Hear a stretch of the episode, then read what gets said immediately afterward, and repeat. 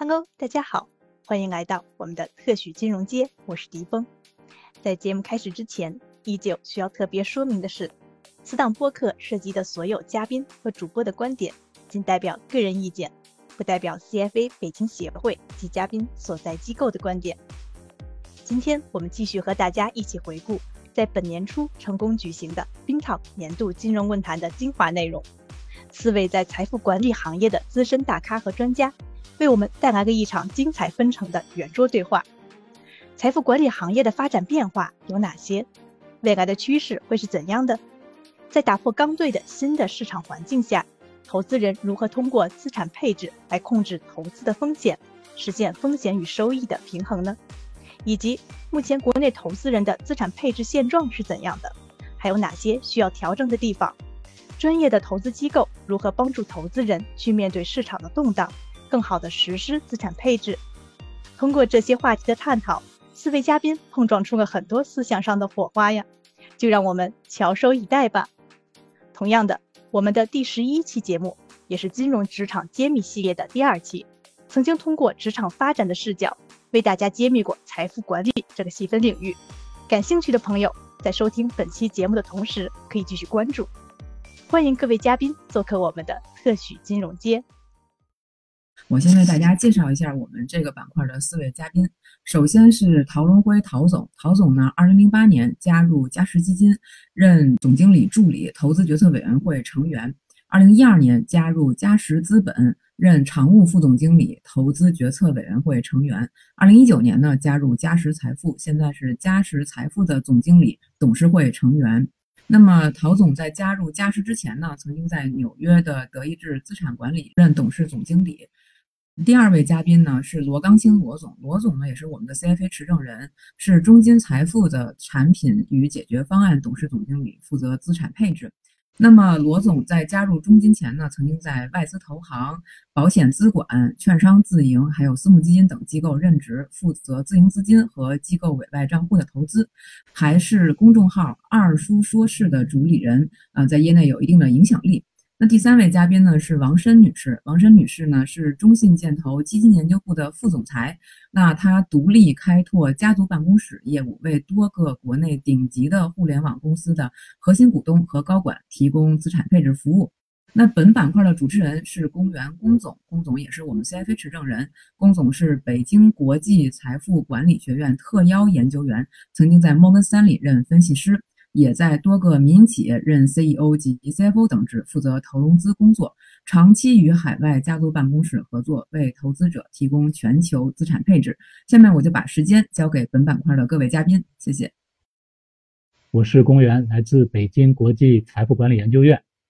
在刚刚过去的2022年，有关部门宣布将会把北京打造成全球的财富管理中心，而财富管理呢，也是 CFA 知识体系的重要组成部分。因此呢，CFA 北京协会今年也会推出系列的和财富管理相关的活动，也欢迎大家关注以及参与。那今天呢，我们非常荣幸的邀请到了三位业内的资深专家，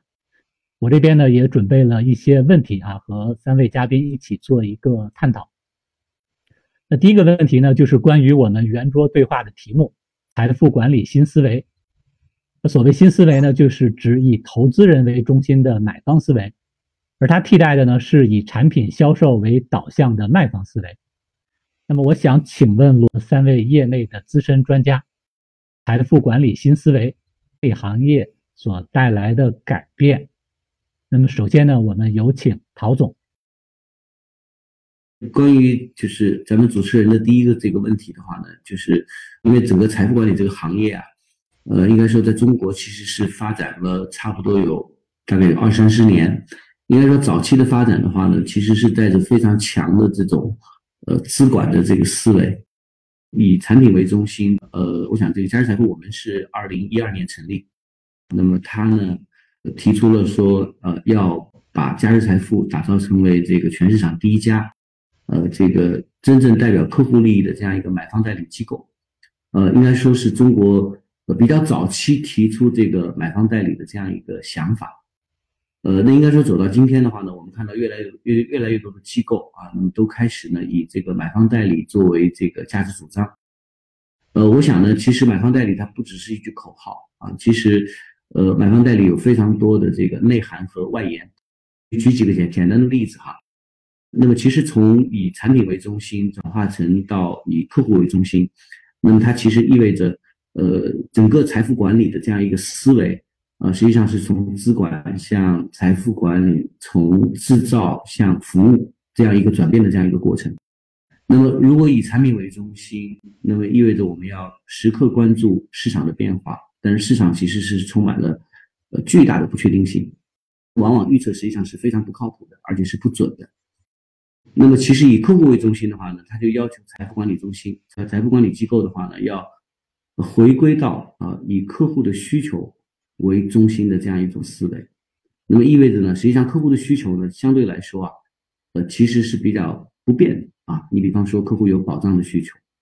对吧？他有现金流的生息的需求，那么他也有长期增值和保值的需求，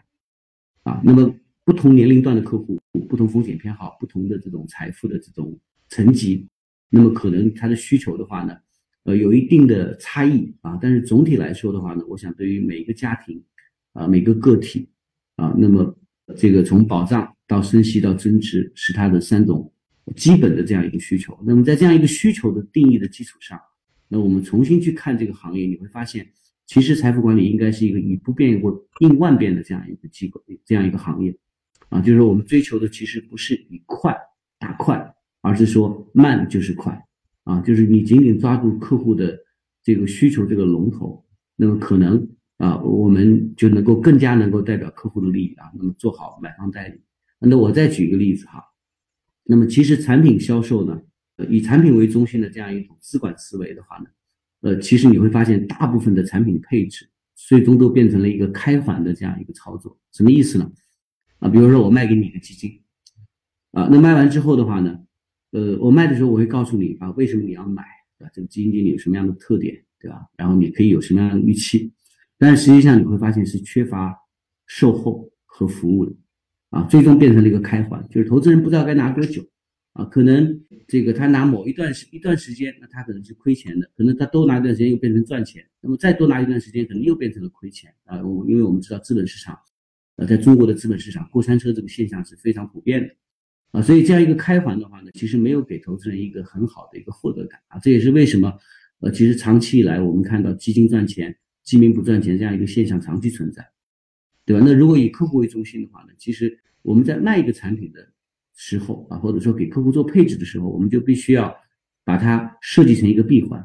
啊，就是我要跟投资人有一个明确的这样一个预期的交付，就是你大概持有多长时间，那么在这段时间里啊，你的胜率大概是多少，你的赔率大概是多少啊？那么如果出现什么样的情况，对吧？你要坚定的止损，对？如果出现什么样的情况，果断的去止盈，那么这些实际上都应该是做一个提前的。啊，这样一个预期的一个管理和交付，那我想的话呢，这样的话才能够真正的能够去提升这个客户啊，在这个基金投资过程中的这样一个获得感啊，所以开环和闭环啊，那么实际上也意味着从这个产品为中心的销售模式到以客户为中心的买方代理模式啊，那么其实每家财富管理机构都必须要去思考，就尽可能的我们要把所有的产品和服务啊都能够把它变成一个闭环啊，简单来说就是有买有卖有结果。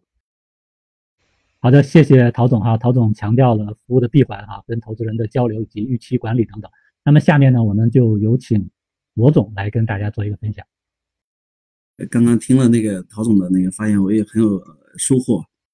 我们在刚刚龚总说提到的这个像买方头部或者这种配置的思维的转变过程中呢，那我们其实看到了整个财富行业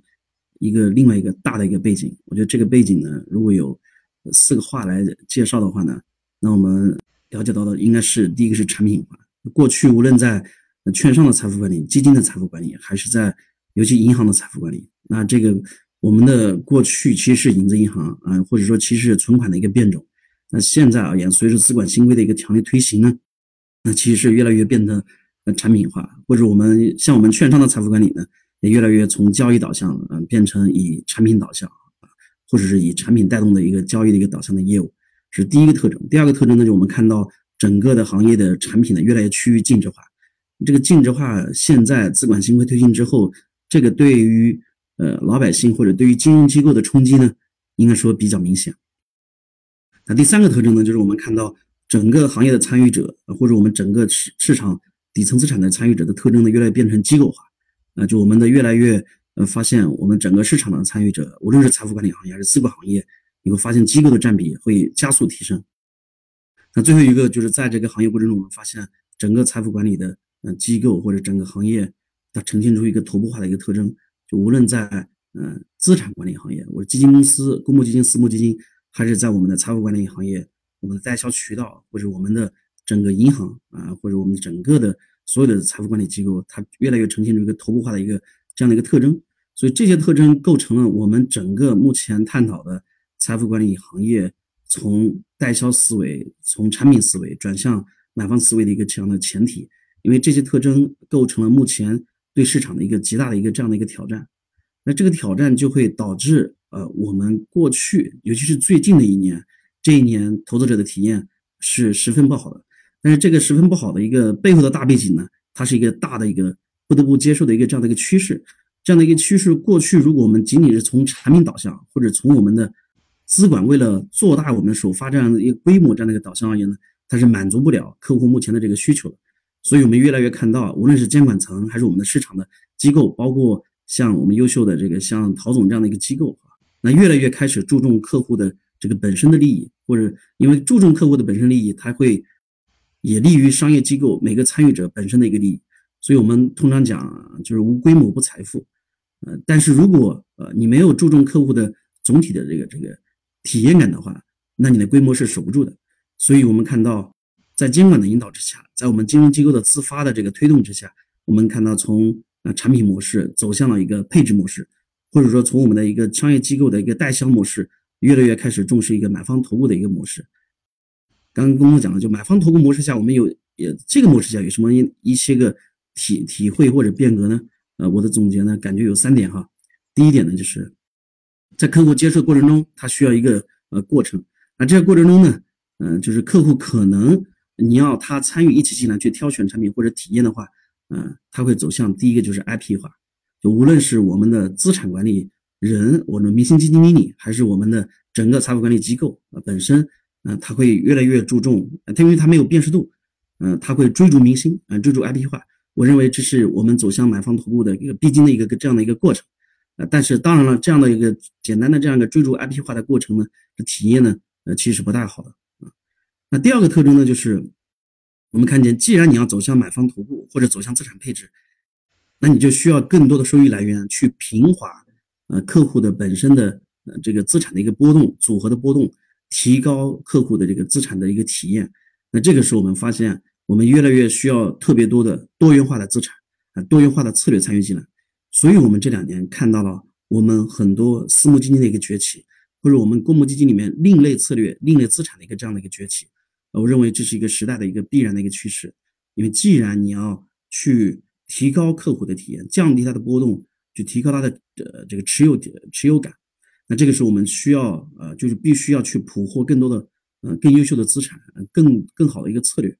这是我们讲的第二个特征。第三个特征呢，嗯，就是刚刚陶总也讲到了，就我们在尤其是对于财富管理机构而言，在我们目前呃面对呃我们所有的市场参与，尤其我们的三方啊互联网三方这样的参与者加入进来的时候呢，那这个时候我们看到整个行业。你的顾问式的这个呃重要性啊，就越来越得到提升，嗯，尤其是二零二二年，我们看到很多商业模式的一个一个崛起，包括我们自己以中金财富、中国五零这样代表性的一个商业模式的一个一一个这样的一个崛起，我们买方投入资产占占有我们总的资产 AUM 的一个很大的一个比例，包括我们看到移民这个模式或者互联网大 V 这个模式，对我们传统金融机构形成了一个巨大的一个这样的一个冲击，因为这个时候。我们从产品模式转向为顾问模式的时候，我们越来越需要去贴近投资者本身的需求，嗯，去提供一站式的解决方案，而不是简单的兜售一个产品给他。那这个在这个交互过程中，我们可能就需要更多的市场的参与者，呃，去更加注重客户的本身的需求，以及我们去围绕市场上已有的资产去提高啊它的一个体验。所以我刚刚讲的这个。呃，就是我们在目前买方投顾模式下，我们的感受呢，就是第一个 IP 化，第二个就是我们资产的多元化、策略的多元化，第三个就是整个市场的顾问的是的这个服务或者重要性得到迅速的一个这样的一个提升，这是我的一些呃浅显的一些感受。好的，好的，谢谢罗总。罗总不仅给我们呃解读了新模式的一些背景啊，包括政策跟市场的背景，也帮我们分析了未来发展的一些趋势，非常感谢。那么下面呢，我们就有请王总。因为当我第一次看到龚总的这个问题的时候，其实第一反应呢是，其实这个问题里面呢有很大的一个呃程度，它就隐藏了这个问题的答案。因为像我们的这个里面，我们提到了这个由卖方的思维向买方去转变哈，那么卖方思维其实最重要，或者说我们认为最本质的一点是什么呢？要把你啊手里面所有的这些产品卖出去，不管你在各行各业，你去做销售，你去做卖方的话，其实卖出这样的一个动作都是这个行业里面的一个本质的一个动作。那么转移到买方的这一块呢，那么这个时候其实他的角色是完全颠倒，或者说完全互换过来的。那比如说，你作为一个产品的买方，尤其是作为一个基金产品，我们不管公募产品也好，私募产品也好，其实买方最重要的是啊获取收益，以及啊看到这个产品它所带给你的风险以及回撤程度是否你自个儿可以接受。所以在这个过程当中呢，我觉得从我个人微观的一个角度来讲呢，我观察到了这个行业里面发生了比较大的有三个这样的一个变化哈。第一个呢，我觉得不管是啊这个行业的这种啊。基金的这种卖方，或者说还是我们所谓的这些买方啊，整个行业的专业度在这几年，尤其是在二零一九年以后，其实专业度是极大的做了一个提升。那么这个呢，其实我觉得用另外一句话来讲，也可以说这个市场的参与者的经验值都在疯狂的再去增加，然后以一种啊飞快的速度，呃，那这个一方面呢，我觉得也是因为可能有一些投资人啊，在这个呃去年或者前年这样两年。比较有特点的市场里面呢，其实它通过追求一些热点啊，呃，导致了它这个投资的这种收益啊不是很理想。然后还有一些呢，我觉得也是跟了传统的一些卖方呢，他发现自己如果无法给啊客户提供一些增值的服务，或者说一些投教的服务的话呢，他其实很难再去在原有的基础上再去拓宽自己的受众。所以我觉得在这样的一个过程当中，我观察到了第一点非常重要的现象，就是这个市场参与者的一个啊专业度在迅速的提升。那么。呃，第二点呢，我觉得呢，一个非常好的一个转变呢，就是资产配置的这个概念被越来越多的提及。嗯，我记得好像以前在，比如说我们以这个五年以前，甚至可能三年以前，呃，这个市场整体对于资产配置来讲，我觉得大家的重视度是远远不如今天的这样一个程度的。那像以前，比如说我们要发一些这个呃配置型的这种基金，或者说我们的这种 FOF 基金，你会看到很多的市场参与者其实他是发这种主题型的，嗯，比如说这个明星大佬的这些拼盘的产品。但实际上呢，你在现在这种拼盘的产品已经越来越少能够看到了。更多的呢，看到的是一些，比如说有一些这种呃成长型的、黑马型的和白马相互结合。那么其实这个就是一种呃资产配置，因为你不仅从策略上面做了一些分散，那与此同时呢，其实你从管理人上面的一种各种不同的风格，甚至他自己公司本身的发展阶段，你都做了很多的这种配置。所以我觉得资产配置的这样的一个概念呢，在这个行业里面啊，越来越被拔高到了一个非常重要的位置。这是我观察到的第二点非常重要的变化。那么第三点呢，我觉得呢，呃，一个非常好的一个转变呢，就是说这个行业的信息颗粒度也在迅速的再去提升。呃，以前呢，可能我们无法找到很多，比如说关于公募基金啊，甚至私募基金的一些信息，但是我们现在可以看到非常非常多的这种呃 IP 个人的 IP 啊，大 V 或者说视频号，他会去介绍一些呃这种公募基金，甚至是有一些视频号，他会专门的去挖掘一些小而美。不被大众所熟知的这样的一些公募基金，那与此同时呢，其实以前大家会觉得私募基金是一个特别私域的这样一个行业啊，呃，很多的信息呢其实是高度不透明的。但是在最近这两三年呢，我也发现有越来越多的这种呃信息渠道、公众号，甚至也有一些视频号啊，有些人现在还会做一些知识星球，来去为啊。这个在一定的范围之内去对这个私募基金的一些呃信息以及一些策略去做呃普及也好啊，横向对比、纵向对比也好，所以我觉得呃整个这个行业里面的这个公募基金和和这个私募基金的这这样的一些金融产品，他们的一个信息披露的颗粒度在提升，我觉得这个是我观察到的这个行业里面第三点非常重要的变化啊，我就讲这三点，谢谢龚老师。其实我也非常。同意刚才王总讲到的一点，就是资产配置在以前好像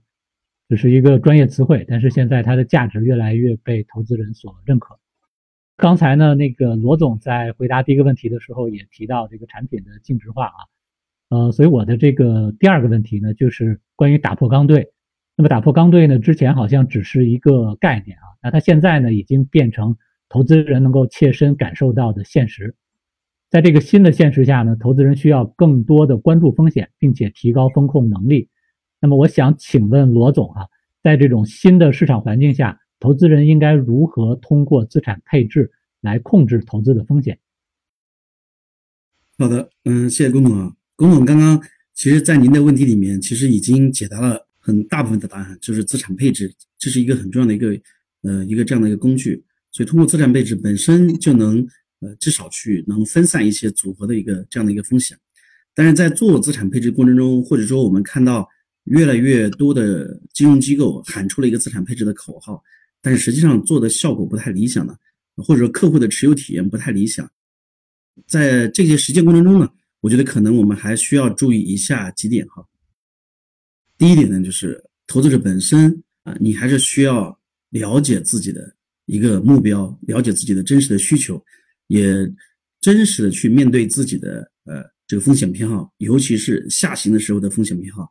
那对于金融机构而言呢，那您的 QIC 呃可能。远远比你说客户有多少钱，过去怎么配置的，呃，要重要的多。所以你更需要详尽的去了解客户的信息，以及针对客户的信息要有能力提出了一个认知范围内的解决方案。我觉得这是一个非常重要的一个内容。那第二点呢，我想说的是呢，客户自己做好资产配置，或者我们给客户做资产配置过程中，我们要更加注意的是需求导向，而不是产品导向，也不是所谓的明星 IP 化产品这样的一个导向。那这样就是我们刚刚呃各位嘉宾所说的这个买方投顾的这个思维，你要贯穿到你的业务的过程中。那第三点呢，就是我们要强化资产本配置的一个本身，也提高客户对于本身这个模式的一个认知。比如说，呃，我们可能需要时间，那才能让客户体验到这个资产配置的价值。你不不仅是追求一个绝对的收益，你更追求的是说，在市场出现风险的时候，我们怎么通过。我们的业务模式，或者怎么通过我们的做法去降低客户的组合的风险，呃，以及我们去怎么长期分散，呃，这样的一个逻辑，呃，长期大概率正确这样一个模式，呃，这个是我觉得需要投资人以及金融机构或者财富机构一起，呃，去双向提高认知。那第四点呢，各个金融机构，包括我们的，尤其是我们的投资人，一定要，呃，就是要 know your product。就知道我们的产品，因为净值化的产品，每个产品、每个底层资产、每个策略啊，它是有它的逻辑的。它在一个包装下的一个产品下的一个美丽的一个外壳下或者偏好之下呢，呃，你需要理解它到底呃这个产品是什么样的资产、什么样的策略、目前什么样的一个环境，你需要去知道可能出现的风险以及可能有可能出现的机会。呃，所以这是我们提前需要了解到我们这个。本身自己的一个购买的或者组合里面配置的一些产品的这样的特征，那我觉得金融机构在这条路上呢，应该是任重道远。因为过去呢，我们更多的是一种营销模式，啊，就用两个词来概括，就是一个统计学，业绩上的统计学，以及营销上的这个传播学，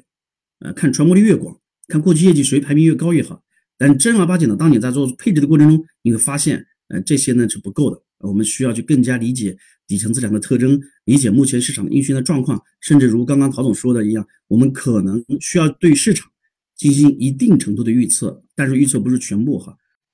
那呃，最后一个方面呢，我想说的呢，就就是说呢，在我们的大的财富管理格局发生变化的时候，我们要抛弃过去的呃刚兑呃以及高收益甚至固收类资产这样的一个预期，这个时代发生了一个变革，所以投资者。在面对一个恶劣的市场环境的时候，可能必须要接受合理的波动，尤其是在过去的二零二二年，这个做到以上几点呢？在这个这个循序渐进过程中呢，我们一起跟投资人呢一起去提高呃客户的体验感啊，一起去把财富管理这个事情或者买方投顾这个事情呃给做好。好的，谢谢谢谢罗总，我觉得刚才罗总有一点提的非常好啊，就是。呃，做好资产配置的其实一个前提呢，就是投资人的准确的自我认知啊，尤其是对风风险承受能力的一个认知。呃，尤其是在市场下行的时候，那么后面呢，我们也有一个问题会，呃，围绕着这一点哈，继续再展开讨论。呃，那接下来呢，想请问王总，呃，作为 OCIO 的机构，呃，它如何可以帮助投资人实现风险与收益的一个平衡？呃，感谢龚总的问题啊。其实，呃，因为这个问题呢，也是要站在这个打破刚兑的这样的一个大的背景之下，那么。我们也不妨这样去思考啊，就是投资人以前为什么特别喜欢买这个钢兑类这样一个产品？其实它和呃我们这种净值化的一个产品一个最大的一个区别，就是它提供给呃它的这种投资人非常或者说我们可以叫极高的一个确定性。但是在这个投资当中，尤其是在二级资本市场里面，其实我们在交易日啊，它每时每刻甚至每分每秒都会有着比较巨大的无法预期的这样的一个波动。那么，从这个刚兑被打破了以后呢，投资人呢，呃，很多时候啊，就是特别束手无策，因为他们觉得以前啊，自己那种高预期的这样的产品，或者说高预期的这样的一个目标，很难在这种波动下面去实现。那么，我觉得呢，在这里面呢，其实呃，我认为哈，有三个方法可以比较好的去在这个收益和风险当中去做一个平衡。我觉得，首先第一点呢，还是我们刚才谈到的这个资产配置的这样的一个问题。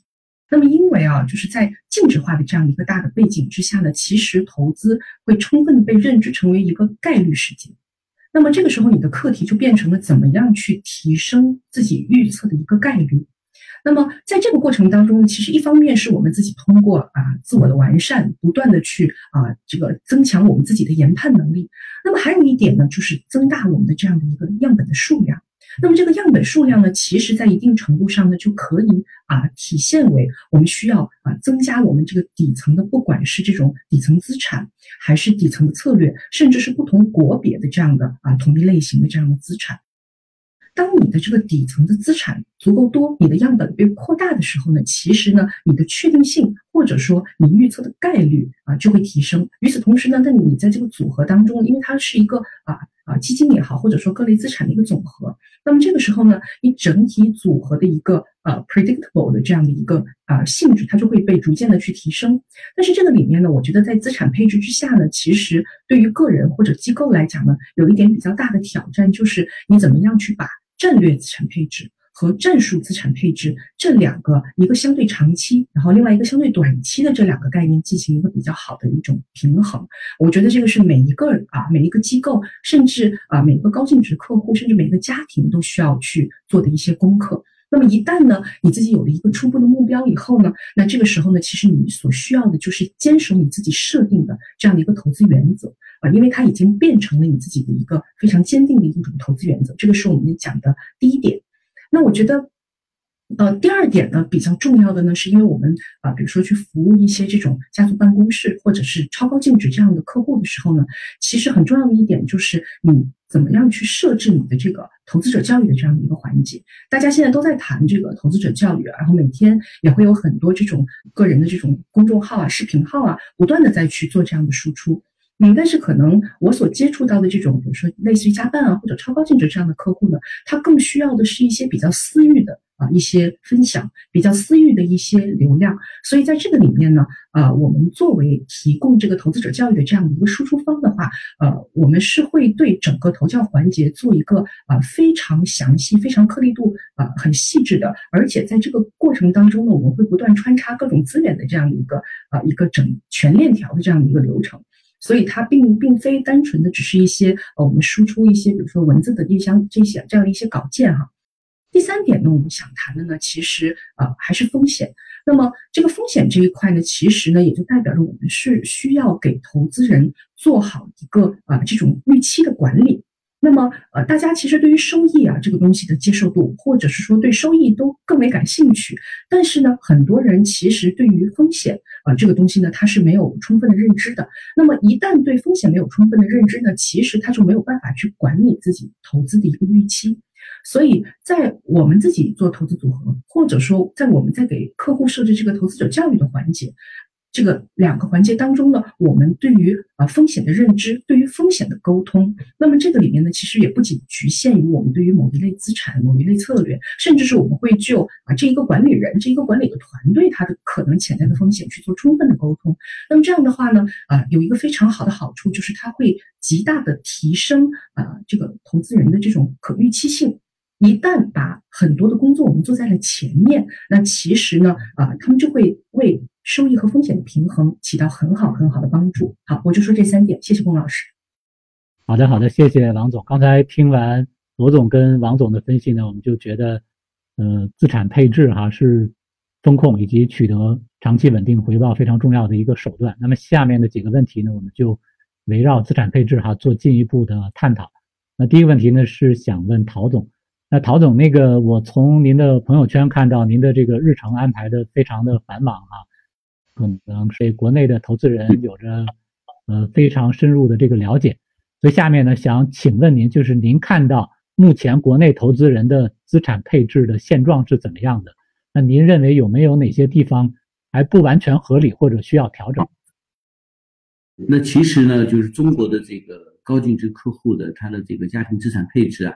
呃，其实还是有非常鲜明的特征啊，跟国外的一些，比如跟美国、跟日本啊、跟欧洲相比，呃，还是有非常大的一个区别。那么，我觉得有三个非常这个鲜明的特征哈。那么，第一个特征是什么呢？就是呃，中国的家庭的资产配置里的房地产的占比是它的这个比例是非常高的，远高于这个国际的平均。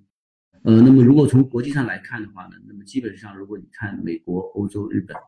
那基本上的话呢，就是房产的这个占比啊，在家庭的这个资产占比大概是不会超过三分之一。那如果考虑到东亚人啊比较对房子是有偏爱的，那我们去看日韩、看东南亚，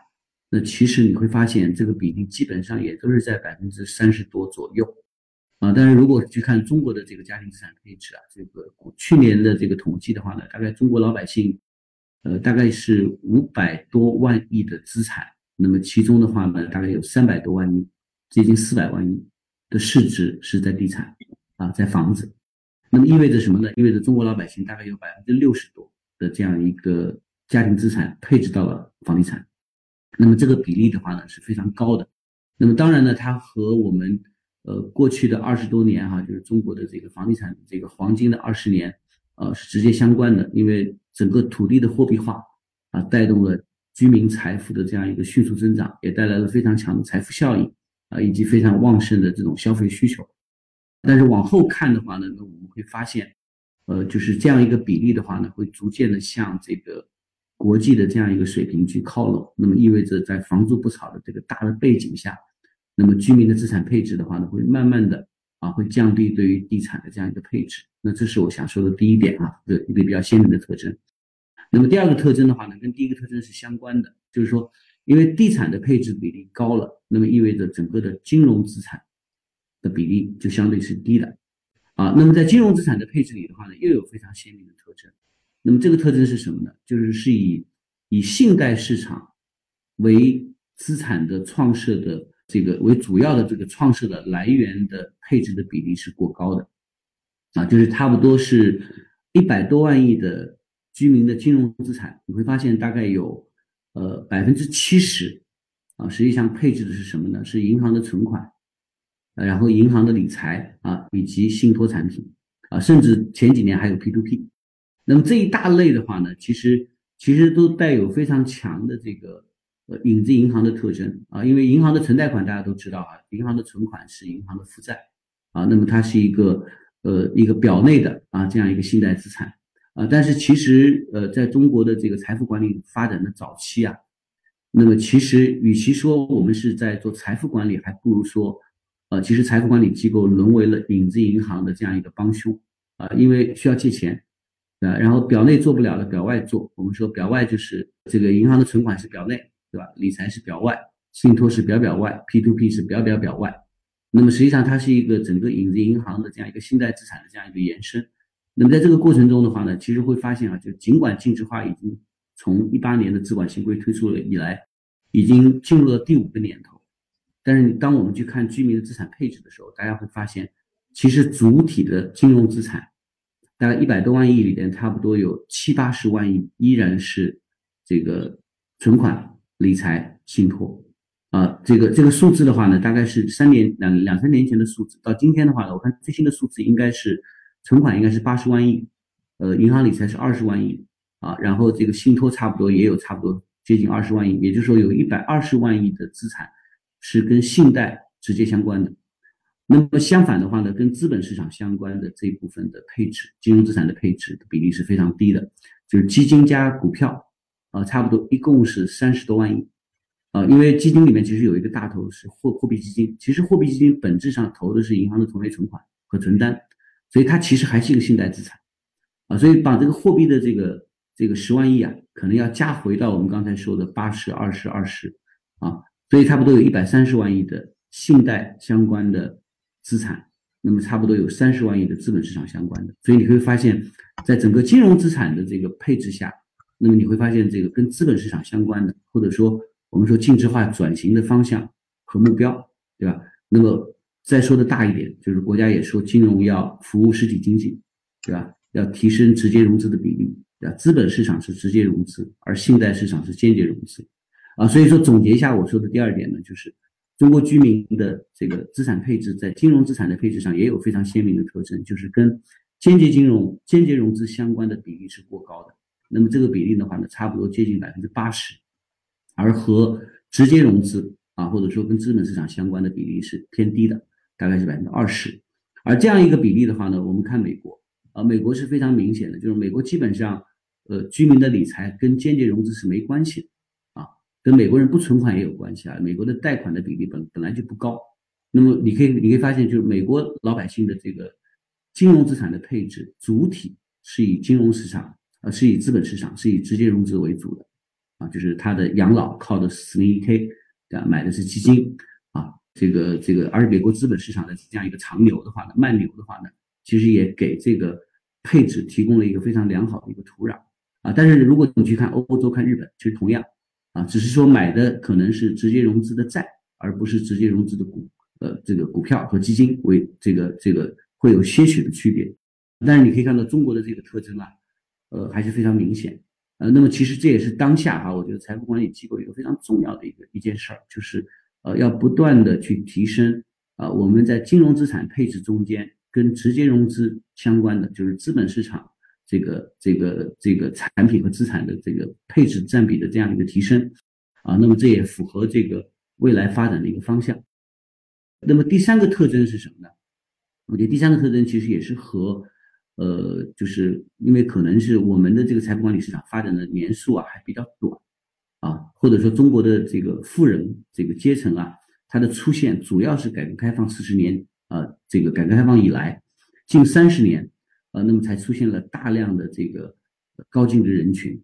啊，但是呢，你会发现啊，在这个发展的过程中呢，其实保险和保障类的配置的占比是严重的低于国际上的平均水平。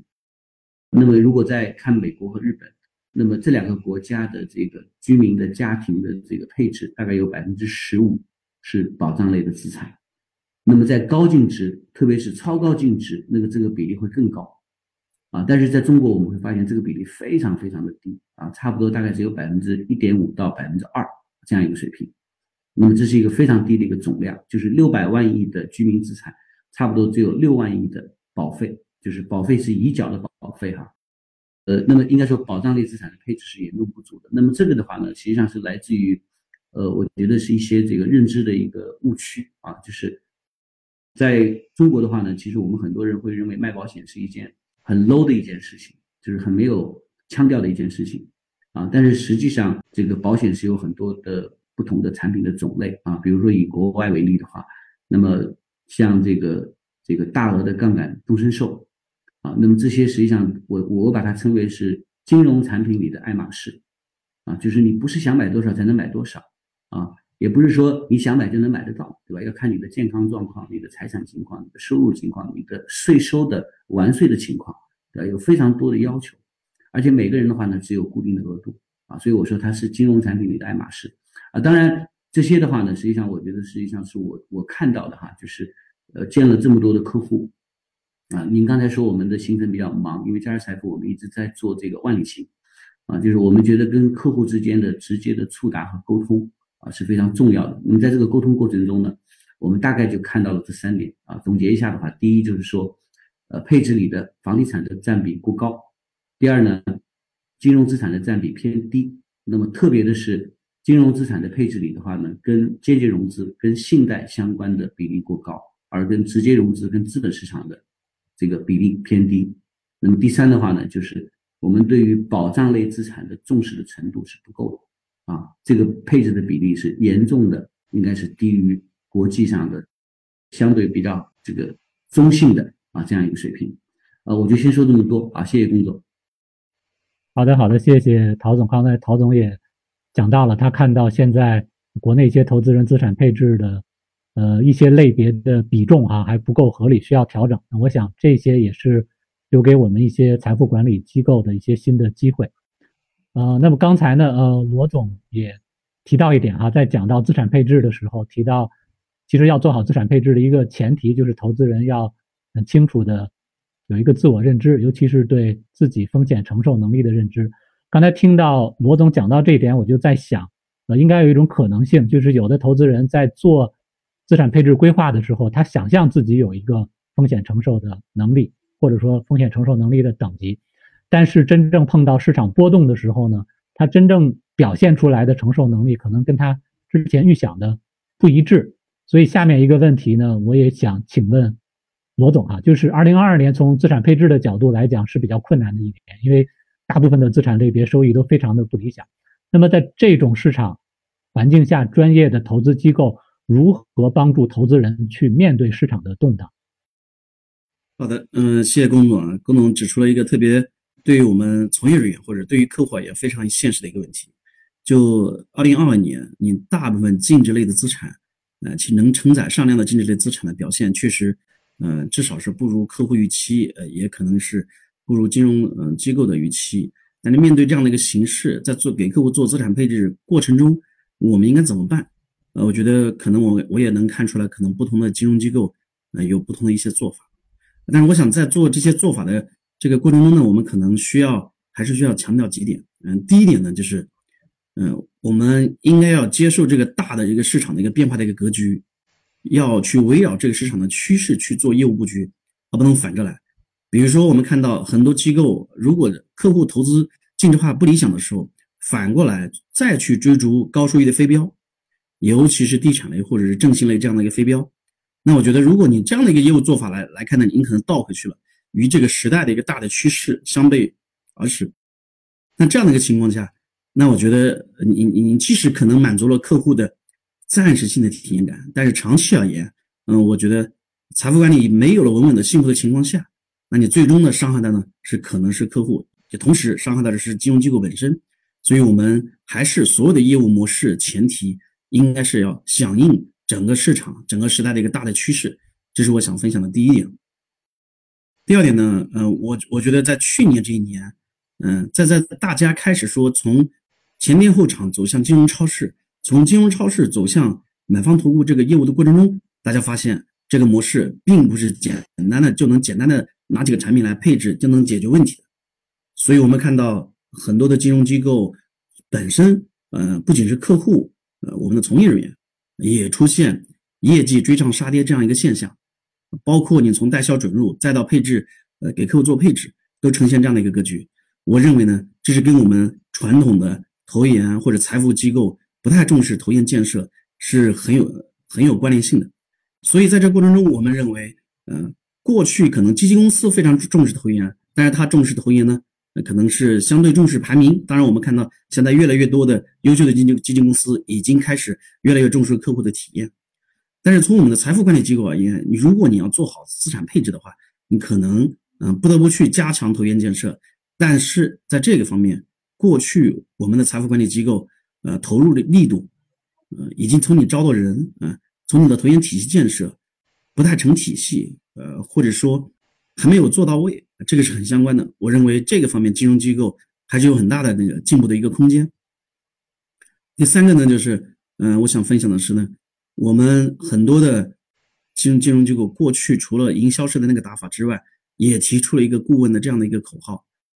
但是真正落到实处，做好顾问的这个怎么去做好投顾，呃，怎么去提高客户认知，怎么去做好投教，那这个呢是要需要打个问号的。呃，我们过去看到的是专业的人，嗯，做不了输出，做输出的人不专业，这是我们经常看到的一个格局。所以，如何去金融机构最最不缺的就是专业人士哈，去提高专业人士的有效输出，呃，接地气的输出，怎么与客户同频共振，怎么去。呃，影响你的业务呃，或者说呃，去引导客户做好资产配置，呃，或者做好买方投顾，那我觉得这是所有的金融机构呃应该去着重思考的一个很重要的一个呃话题啊。当然，我们也在努力哈。呃，最后一点我想说的是呢，呃，所有的金融机构呃，无论是通过代销，通过给客户精选基金或者这样的模式，还是说给客户做 FOF 呃这样的一个配置模式，还是通过其他的模式。啊那我觉得每个金融机构呢，它的业务应该要结合自己的资源，结合自己的禀赋，嗯，结合自己的客户的特征，你的客群特征，寻找到一个行而有效的一个这样的一个方式，接地气的一个模式，去组织好你的人，组织好你的资产，呃，去迎接好这个市场的挑战，呃，这个是非常重要的，而不是说千篇一律，所有机构就统一，大家一起拥上去，那不行又下来，那我觉得这个呢，可能是不太利于。整个客户的这个体验呢，也不太利于本身的团队的成长了。那我觉得是这这四个方面，可能是呃，我想说的，可能我们目前财富管理机构也好，或者是给客户做配置的机构也好，我们需要呃注意的四个方面的这个这个问题。当然，嗯，前程还是路漫漫，大家一起都在摸索。呃，我也觉得可能我们同行都需要去一起来分享这样的一个经验，呃，一起去总结我们过去的教训，呃，去迎接可能未来。买方投顾的一个星辰大海。好，谢谢谢谢罗总，谢谢罗总带来的非常深入的分析啊，还有很现实的一些建议。那么刚才罗总呢在回答问题的时候也提到了一个金融超市的概念。那么下一个问题呢，我想请问陶总啊，就是嘉实财富是如何通过不断完善货架来帮助投资人更好的实施资产配置？我觉得这是一个特别好的问题啊，因为它其实。呃，回归到呃我们最开始讨论的一个问题啊，就是呃以产品为中心啊，转变为以客户为中心的买方代理。但是呢，财富管理公司啊，那么毕竟对吧，我们是要给客户配置产品。那么其实货架的组织是非常能够体现，呃，我个人觉得哈，就是一家公司如果我们去看，嗯，它的产品部是如何去组织货架，怎么样被考核。怎么样被激励啊？其实是非常能够反映这家公司的本质啊，就是说你是不是打着买方代理的噱头，其实干的还是销售？那么其实这里是非常非常关键的，所以我觉得主持人问了一个特别好的一个问题。我觉得首先呢，我们先这个往后退一步啊，就是呃，我觉得一定要问啊，这个产品部几个问题，我觉得是非常核心的问题。第一，产品部服务的客户是谁啊？我们一直在讲啊，就是说。呃，一家组织的一个组织的这个它的这个价值来自于它给客户创造的价值啊。财富管理呢，嗯，我们这样的机构的价值来自于给客户创造持续的长期的回报。所以一定程度上来说，呃，财富管理的这个它的这个经营的价值观一定是一个利他的一个价值观。那么对于产品部的，对于货架来说，它服务的是谁啊？那么在嘉实财富的话呢，我们的这个理念是这样啊，就是。就是整个公司的这个价值观，就是公客户是第一位，啊，客户是衣食父母，啊，就简单来说，就是我们的每一分收入都来自于客户用信任给我们投的票。如果仅仅是一个超市，简单来说，客户在哪都能买得到，那么为什么要在咱这儿买？对吧？是因为信任啊，不是因为产品的稀缺性啊。我觉得这是很重要的一点。那么第二的话呢，是员工，就是我们的理财师，啊，理财师是第二的，然后。中后台是第三的，也就是说，中后台要服务好理财师的需求，让理财师能够更好的去服务他的客户，啊，这是一个价值链条。所以，给产给产品部打分的人不是我，更不是外部的管理人啊，我们引入的货架的这个制造商，而是理财师。那么，理财师的话呢，是通过客户给他们的信任啊，完成他们的业绩的目标啊，所以这是整个的一个价值链条。我觉得这实际上是。第一性的问题就是产品部服务谁，那么决定了它的这个货架啊该如何去打造。那么下面的话呢，我来简单的说一下，就是这个货架的这个组织哈。呃，那么其实这个货架的组织也非常非常重要啊，因为传统意义上来说哈，我们这个因为大部分的这个金融做金融的人啊都是偏专业的，而且呃，我想很多的机构啊，实际上都这个就是财富管理的这个领导啊，那么很多都带有比较强的资管的这个这个痕迹和思维。但是如何能够让货架真正的能够契合客户的需求？就如果说产品的这个货架的组织是以制造能力为核心，就是我看说谁能给我这样的东西，那我觉得这个第一呢，就是产品的变化是非常快的。这个我们看到每年都有各种创新，啊，但这个时候到底什么重要？是制造能力重要还是客户需求重要？我觉得是就是产品部的第二个要核心问的问题啊。那我们的答案是客户的需求更重要。那客户的需求，其实呃，我刚才说了啊，就是在嘉实财富，我们看客户的需求呢，我们看到的基本上就是三类需求啊，保障类的、生息类的和增值类。那么在生息的话呢，是一个主体，为什么？因为生息是确定性啊。刚才王总也说，说这个为什么刚性兑付的产品好卖，对吧？那刚性兑付的产品有一个最显著的特征是什么？是结果导向，就是它是在确定的期限内。这个以以一个基本上接近百分之百的胜率给客户做一个交付，啊，所以其实生息类的产品啊，永远都是客户的配置的这个主线啊，就是但是呢，在这个净值化的时代，对吧？打破刚兑的时代，我们不可能做到百分百的胜率。那么这个时候，我们就必须要去考虑说，哎，某一个产品在六个月之内的胜率是多少？一年是多少？两年是多少？十年是多少？我举个例子，啊，比方说保险里有一种叫年金。对吧？大家都觉得它是保险，其实，在我们看来，它不是保险，它就是一个长期存款和理财的替代，对吧？因为年金实际上，年金险本质上就是现金流的，我们讲叫叫零存整取，其实是生息的一种，但是它是一个长期的生息，需要十年、二十年甚至三十年的持有期，对吧？我才能够拿到这样一个确定性的现金流。啊，那么相反啊，我们说有一些。呃，我们在嘉实财富，我们有一类非常有特色的，叫波动生息，对吧？就是我们把波动变成收益，对吧？我们知道资本市场是有波动，对吧？但是对于资本市场的这个这个波动啊，我们把它可以切成不同的片段啊，比如说高于百分之二十的涨幅，比如说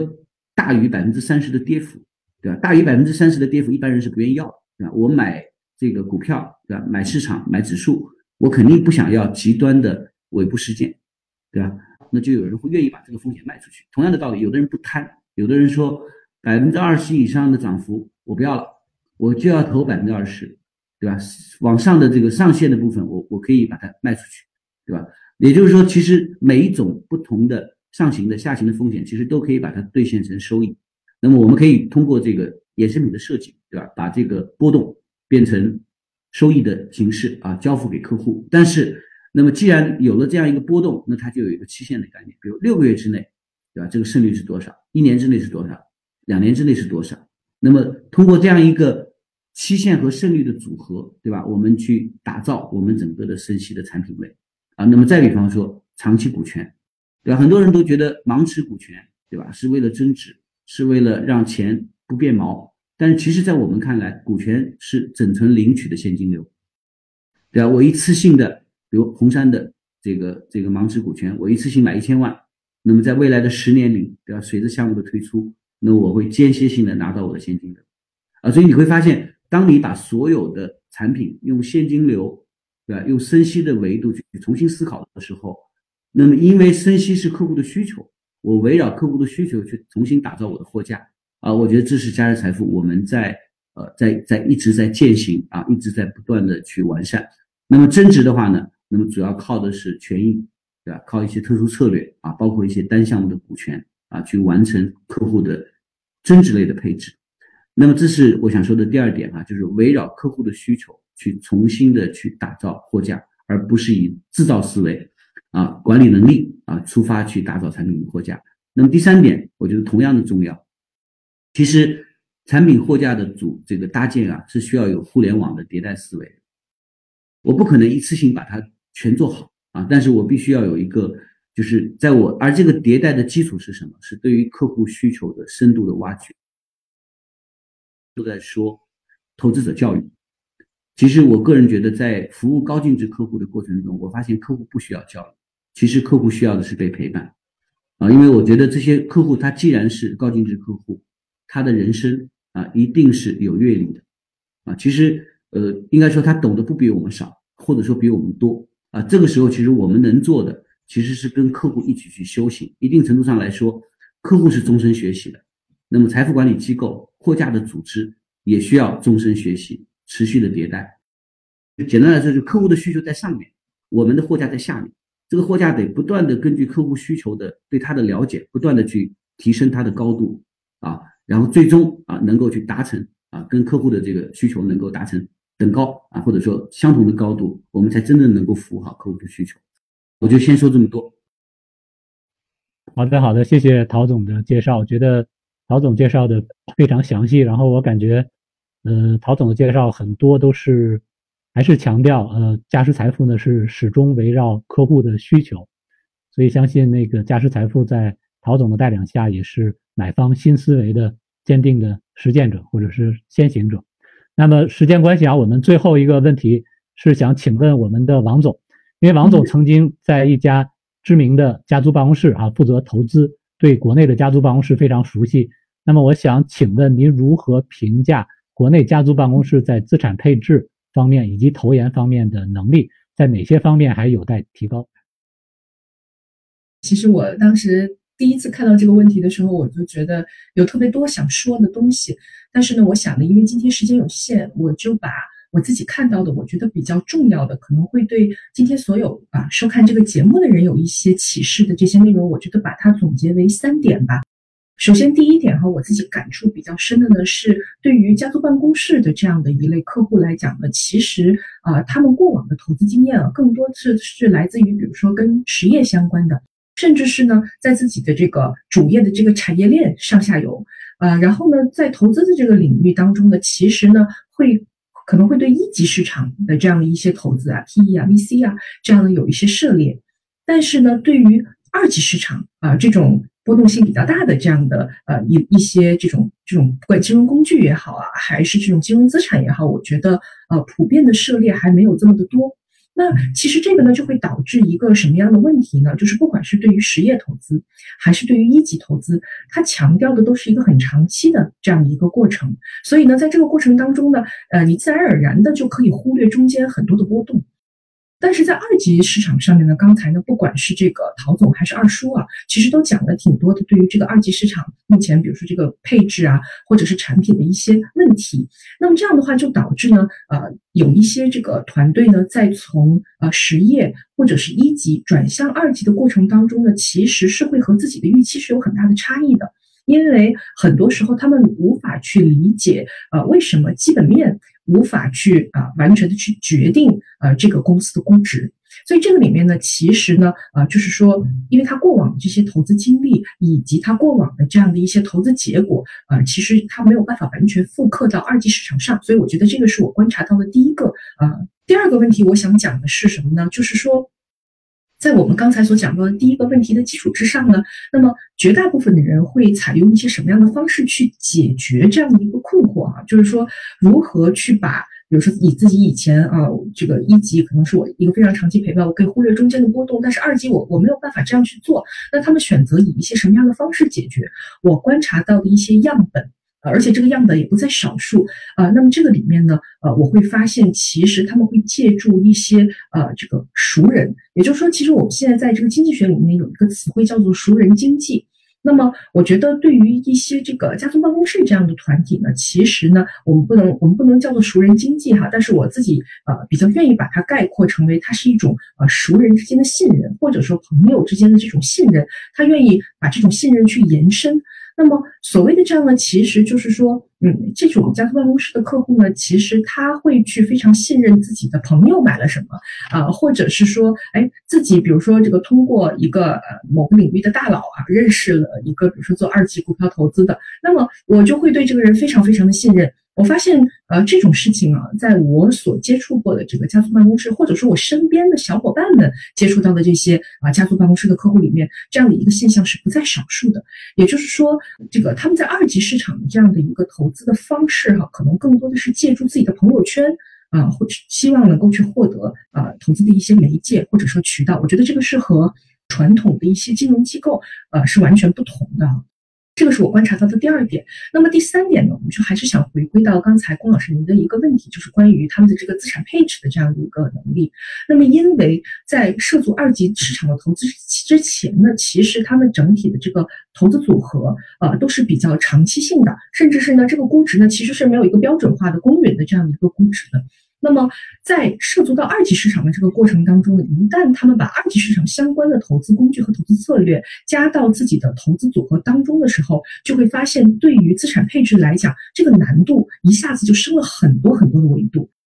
而且呢，二级市场它给你的回馈又非常的快，你可以非常迅速的知道哈自己当下的这个决策，或者说前前一周啊上一个月做的这样的决策，它对市场的一个反馈是什么？所以在这个过程当中呢，其实呢，呃，这些就给这些家族办公室的客户呢，会带来一定的在资产配置上的一些挑战，呃，那么我个人的一些建议呢，我觉得啊，还是针对第三点吧。我觉得在这个挑战的下面呢，其实也是隐藏着一些机遇的。那么这个机遇呢，其实就是给我们这样啊深耕这个资产配置多年的这样的一些啊行业的团队啊，甚至是一些专家所准备的。那我觉得在这个过程当中呢，呃，其实我们要。多多的去啊，跟这样的客户去做好这种投资者的教育，还是回到我们的这个第二个问题里面，比如说我们怎么样去设置这样的一个投资者教育，以及我们在整个的这个投资的流程当中，也需要让这些客户有更强的参与感。然后与此同时呢，其实这个投管退，它是因为